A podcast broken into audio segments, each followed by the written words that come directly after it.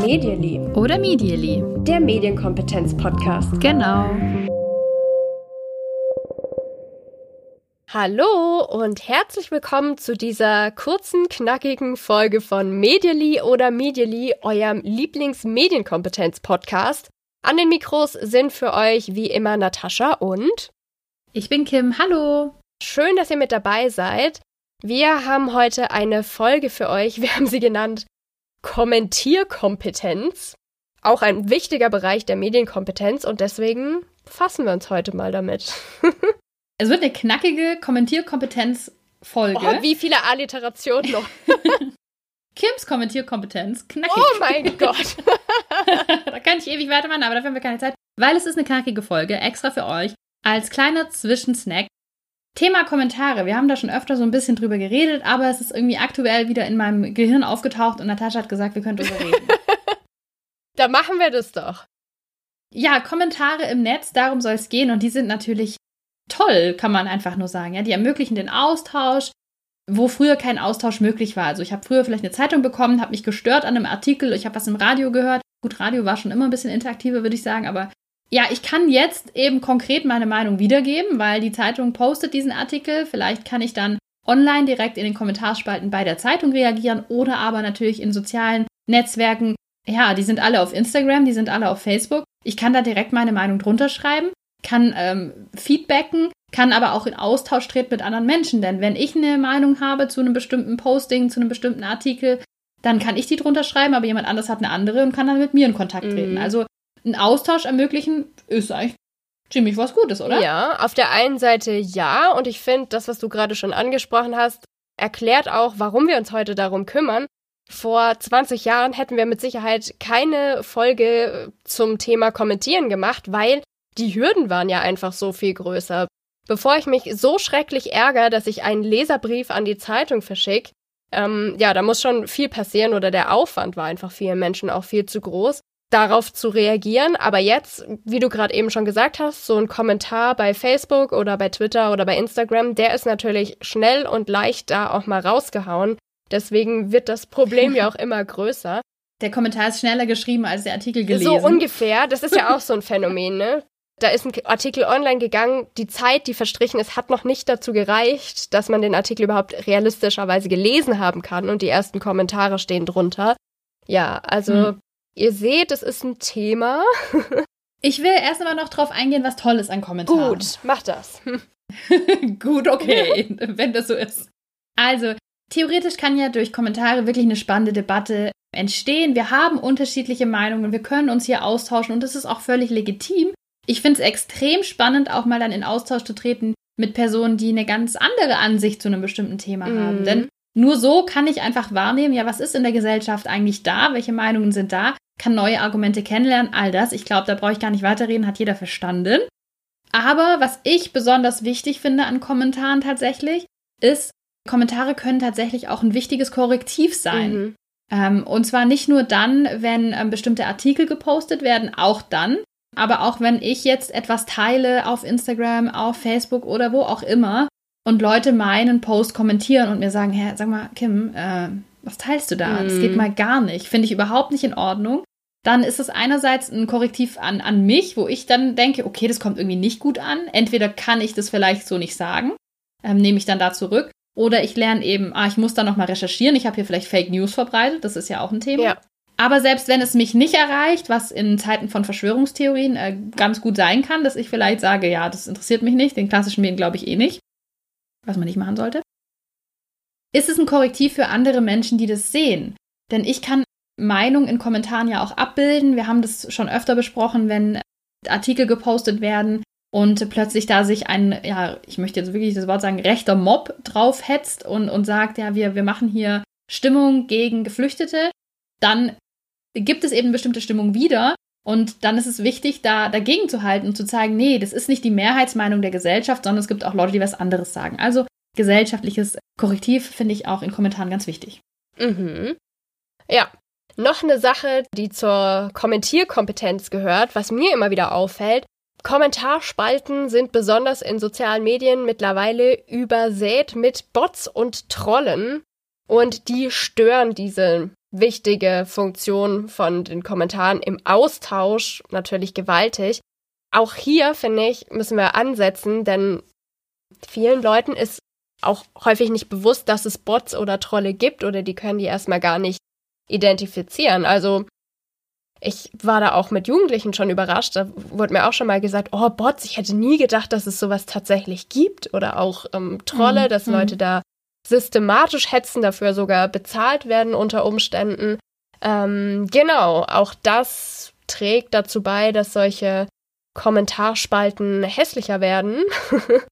Als sie eigentlich sein könnten, weil dann äh, sind die positiven Eigenschaften irgendwie schnell dahin. Genau, aber man muss es nur wissen, dass sie vielleicht auch gar nicht die tatsächliche Meinung abbilden, sondern hier gezielt eingesetzt werden. Mhm. Ja, wir sind, glaube ich, der Meinung, dass Kommentare und Kommentieren in den nächsten Jahren irgendwie immer wichtiger wird. Ist zumindest mein Eindruck, weil sehr viel einfach online stattfindet. Gerade jetzt auch ähm, in, in Zeiten der Quarantäne, die wir jetzt hinter uns haben, so zum großen Teil zumindest. Hm, hoffentlich. Ist einfach ein sehr, sehr großer Teil des Austauschs online stattgefunden und dann eben auch in Kommentaren. Und ich glaube, das wird so weiterlaufen. Deswegen haben wir, und ich glaube, wir haben es erfunden. Ich glaube nicht, dass es schon gibt, das Wort Kommentierkompetenz. Ich glaube auch nicht. Ich glaube, das hast Knackige du erfunden, ja. Kommentierkompetenz nach Kim.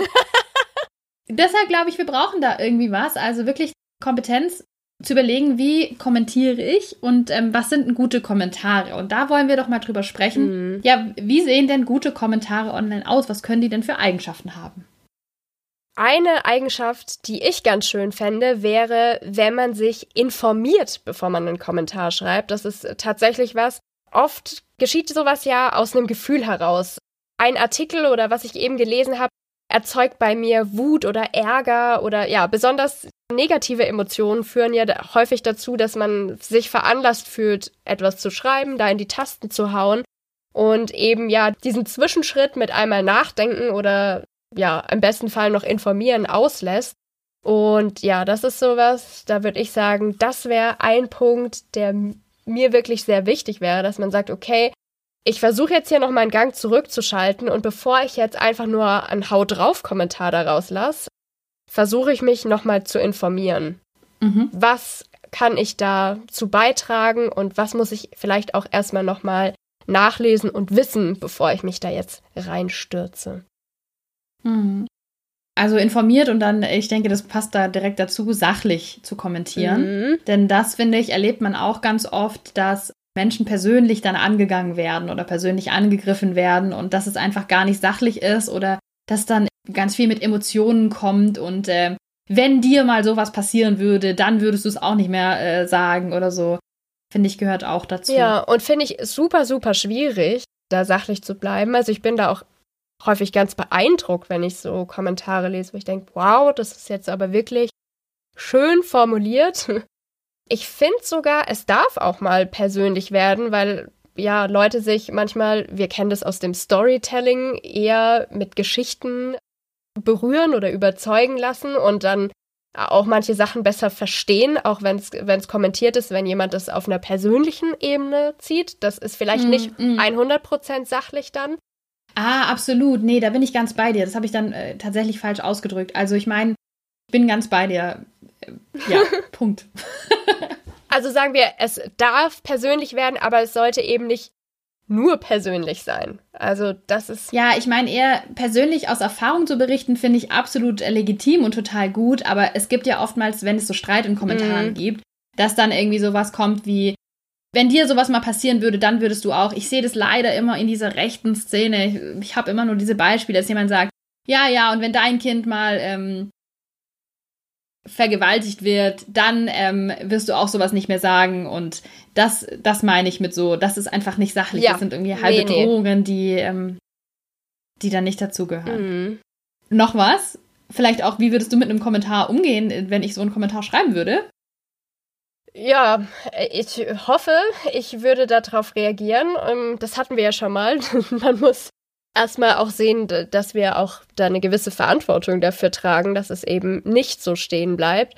Ja, und dass da einfach dagegen gehalten wird. Das heißt, nur weil wir in Deutschland leben und die Möglichkeit haben, alles zu erstmal zu sagen, bis auf die, die Grenzen der, der Meinungsfreiheit, die ja aber schon relativ großzügig sind, würde ich behaupten, mhm. in Deutschland. Obwohl das immer wieder so hingestellt wird, als dürfe man ja gar nichts mehr sagen. Man darf aber wirklich sehr, sehr viel sagen tatsächlich, was durch die Meinungsfreiheit gedeckt ist. Aber wer so eine Meinung raushaut, der darf ja aber Kontra bekommen. Also der muss auch andere Meinungen aushalten können. Und Fakten. Ja. Ja, Meinungsfreiheit ist keine Einbahnstraße, finde ich, ist ein ganz wichtiger Satz.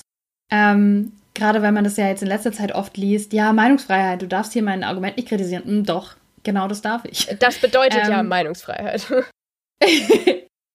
ja. Haben manche, glaube ich, noch nicht so ganz verstanden. Mhm. Was für mich so ein ganz großer Punkt war, der mir irgendwie total wichtig ist, wenn es um Kommentare geht, und das ist so ein bisschen emotionalerer Punkt. Ähm, ich finde, was man in Kommentarspalten ganz viel sieht, sind Kommentare von oben herab, habe ich es mal geschrieben, wo es ganz oft darum geht, man tut zwar so, als würde man was sachlich sagen und als würde man was ähm, sachlich äh, formulieren und darauf abzielen, ja, hier Informationen rauszuhauen, aber wenn man sich die Formulierung genauer anschaut, dann geht es ganz oft darum, die andere Person zu beschämen, die andere Person klein zu machen und mit so einem kleinen gehässigen Grinsen mhm. stelle ich mir diese Kommentare immer vor, wie dann Leute meinen, aber das hast du wahrscheinlich noch nicht gewusst. Mhm. Und das finde ich so schlimm. Das ist das, was ich wirklich. Alles ist schlimm, was wir gerade gesagt haben, aber das ist was, was mich so. Da habe ich immer so ein Ausatmen und denke mir so, oh, Leute, müssen wir so miteinander umgehen im Internet? Das finde ich so schlimm. Wieso muss man, wenn man Kommentare schreibt, immer dieses Ich bin besser als du, ich kann dich klein machen, ich kann dich hier beschämen mit einem Fakt. Wieso muss man das raushängen lassen? Ich finde, es vergiftet jede Diskussion. Mhm. Das hat man im ähm, Real Life, Face-to-Face-Kommunikation auch manchmal. Da merkt man das aber viel schneller und hat dann auch keinen Bock mehr auf eine Diskussion. Und online schaukelt sich das hoch, du hast jemanden beschämt. Scham ist so ein unangenehmes Gefühl, da muss die Person reagieren, greift dann irgendwie zu einem beleidigenden Argument oder irgendwas und dadurch wird es nur schlimmer. Und ich habe das schon so oft erlebt, so eine Art zu kommentieren von wirklich ähm, Menschen, von denen ich es besser erwartet hätte. Mhm.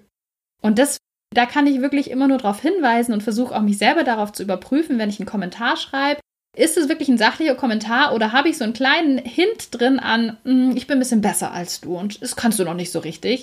Und wenn ich das habe, dann formuliere ich lieber nochmal um, weil es vergiftet jede Diskussion, finde mhm. ich. Hast du da ein Beispiel? Ich habe ein Beispiel und zwar ähm, ein Kommentar, das wir vor kurzem mal irgendwo bekommen mhm. haben, war ein ganz äh, sachlicher Kommentar. Und ähm, das ist auch völlig in Ordnung und ich will das auch überhaupt nicht kritisieren, aber das war einfach genauso nach diesem Motto. Und dann wurde eben angehängt nur der Halbsatz, aber wenn ihr schon was mit Medienpädagogik macht, dann aber bitte Punkt, Punkt, Punkt. Mhm. Ja, ich erinnere mich und ähm, ich verstehe, dass du das zu dieser Art von Kommentaren zählst. Also ja, es zielt auch darauf ab, uns klein zu machen in dem Fall. Ja. Es ist ja auch völlig legitim. Also es war ein ganz legitimer Kommentar, ja. aber da kann man sich auch fragen, muss die Formulierung so sein? Oder kann man da auch sagen, hey, jemand hat einen Fehler gemacht, ich weise dich darauf hin, hey, habt ihr vielleicht noch nicht bemerkt? Oder Schaut mal, ich weiß nicht, ob ihr das schon wisst. All das sind Formulierungen, die einfach nett sind, auf Augenhöhe. Oder ihr habt vielleicht sagen, vergessen das. genau, es gibt tausend Möglichkeiten, was nett zu formulieren. Leute tendieren aber im Internet gerne dazu, mm. von einem sehr hohen Stuhl herunter zu kommentieren, finde ich.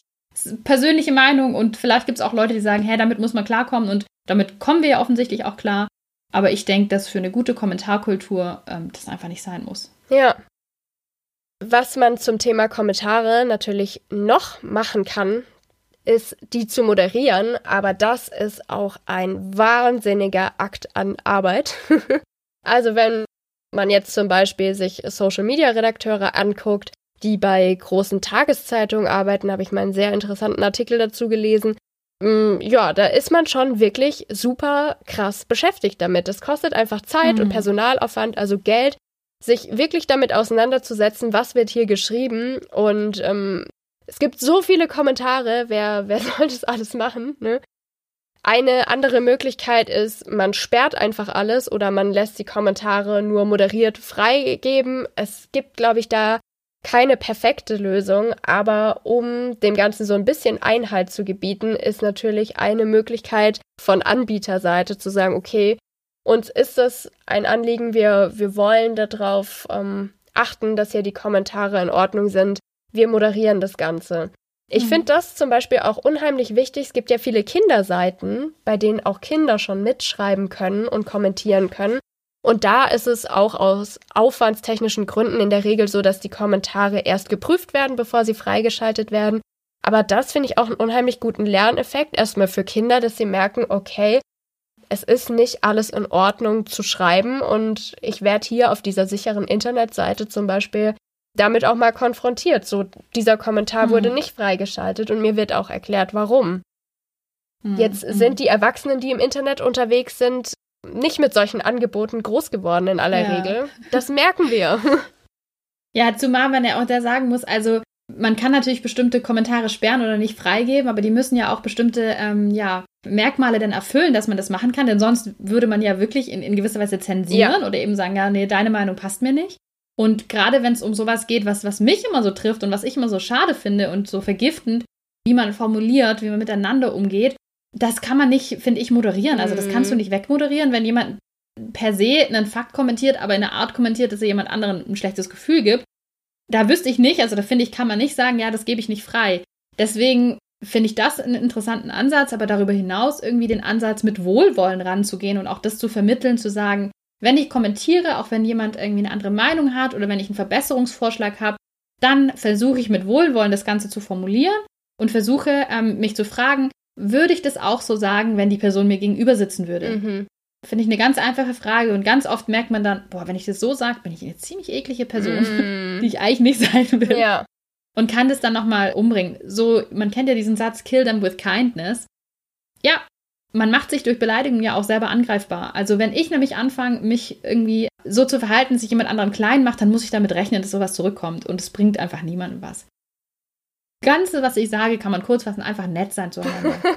Und wenn man nicht nett sein kann, weil man merkt, die Person hat einfach so eine absurde Meinung, dann muss man sich, finde ich, manchmal auch überlegen, wie lange kann ich diskutieren? Mhm. Ist es eine wirkliche Diskussion, die wir führen, oder ist es vielleicht sogar ein Troll, der mich nur ärgern will, oder? Ja, und streiten darf man sich ja auch. Auch dafür sind Kommentarspalten ja in Ordnung. Also ich würde sagen, das geht schon klar. Man muss jetzt nicht Streit um jeden Preis vermeiden, wenn man merkt, okay, das, das ist jetzt hier gerade absurd, was hier besprochen wird. Aber trotzdem fair bleiben. Also was ich auch ganz, ganz furchtbar finde, ist, wenn so ein Kommentarstreit ins Private verlagert wird, also man in privaten Nachrichten weitermacht und das Ganze dann danach veröffentlicht wird. Also auch da würde ich sagen, oh, fair bleiben. Also Streit ist, ist mhm. okay und gehört auch dazu, zu so einer Gesellschaft. Aber das Ganze dann zu nutzen, um den anderen wieder in die Pfanne zu hauen, was mal beim Kommentieren angefangen hat, nicht cool. Ja, sehe ich genauso. Ich glaube tatsächlich, dass es da ganz unterschiedliche persönliche Einschätzungen und persönliche Grenzen gibt. Und ich kann mir sehr gut vorstellen, dass jemand das jetzt hört und sagt, boah, Kim, ey, ich kann hier kommentieren, wie ich will. Und wenn ich jemand da klein mache, dann ist es so. Und dann ist es auch okay, aber ich denke gerade dran, ich habe das ganz oft auf Twitter. Mhm. Wenn ich so Twitter-Sachen lese, ich bin kein großer Twitter-Fan, ist auch kein Geheimnis. Und das liegt bei mir wirklich daran, dass ich manchmal so vernichtende Tweets lese und mir so denke, oh mein Gott, ich hätte ja Angst, irgendwas von mir zu zeigen oder irgendwas von mir noch größer zu tweeten, weil ich Angst hätte, jemand rasiert mich und, und Jugendsprache kurz eingeflossen und macht mich hier klein oder stellt sich hier drüber. Also es gibt auf Twitter manchmal so, so Austausch. Das wäre nichts für mich mm. und das mag für andere funktionieren und das kann man auch sagen, muss man aushalten. Meins ist es nicht und ich mag es nicht. Und deswegen ist es meine persönliche Meinung. und bitte, das ist bitte auch schreibt mir keine Hassnachricht. okay. Aber schreibt uns gerne, wenn ihr eine andere Meinung habt, per E-Mail an medially.podcast.gmail.com, auf Twitter medially.podcast, auf Instagram. Auf Instagram, auch da empfangen wir gerne Liebe oder Kommentare. Medially Podcast heißen wir da und auch auf Facebook sind wir unterwegs. Und ihr könnt uns unterstützen auf Steady, wenn ihr danach Medially Podcast sucht. Und das war der Werbeblock.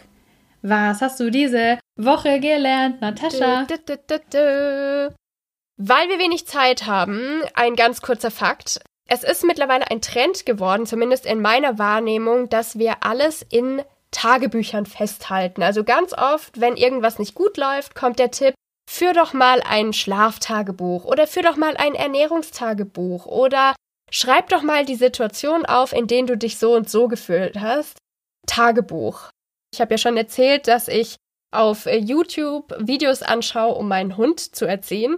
Und mir ja. ist was untergekommen. Gute Tagebuch. Nee, das ist, es wird noch viel besser. Es geht um das Thema Rammeln und es wurde tatsächlich empfohlen, ein Rammeltagebuch zu führen, oh. um rauszufinden, in welchen Situationen rammelt denn der Hund, um besser analysieren zu können, aus welchen Gründen der Hund das tut. Und ich musste mhm. so lachen bei dem Wort Rammeltagebuch. Also großartig. Mhm. Also ich habe mhm. gelernt, es wird empfohlen. Gibt es auch Apps übrigens, mit denen man das für Erwachsene machen kann. ja. Wir rutschen schon wieder ab. Du. Ja. Was hast du denn gelernt? Ich habe was äh, Interessantes gelernt. Kennst du den Podcast Call Her Daddy? Nee, sagt mir nix. Ich kannte den auch nicht. Aber es ist anscheinend the shit, dieser Podcast. Mhm. Ich bin heute ganz in Jugendsprache. Ich habe auch ein Justin Bieber-Shirt.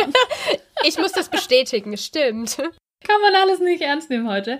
Ähm, auf jeden Fall gibt es den Podcast Caller Daddy, der ähm, aus den USA kommt und der da ganz krass äh, die Podcast-Charts knackt. Sind zwei Mädels, die ähm, in ihren 20ern sind und tatsächlich auch über so Themen wie Erwachsenentagebücher, ihr wisst, was ich meine, sprechen. Und die sind aufgenommen worden von dem Unternehmen Barstool mhm. und sind da dann durch die Decke gegangen als Podcast. Und niemand hat es erwartet, weil sie einfach so ein bisschen quatschen, aber naja, funktioniert, wissen wir. Thema Erwachsenentagebücher ist einfach ein Ding, auch in der Podcast-Welt.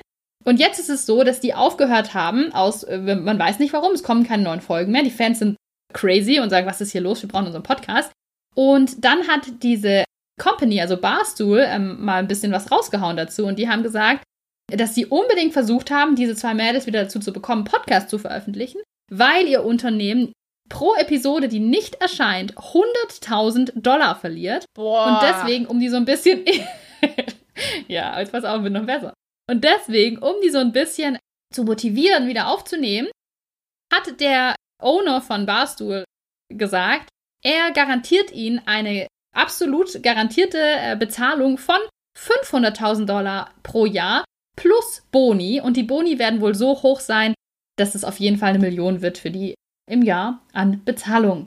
Und so kann es auch laufen im Podcast-Business. Wahnsinn. Jetzt bin ich platt. Dazu fällt mir kein Kommentar mehr ein. Deswegen beenden wir jetzt diese Folge. Vielen Dank fürs Zuhören. Ja. Bis zum nächsten Mal. Tschüss. Ciao.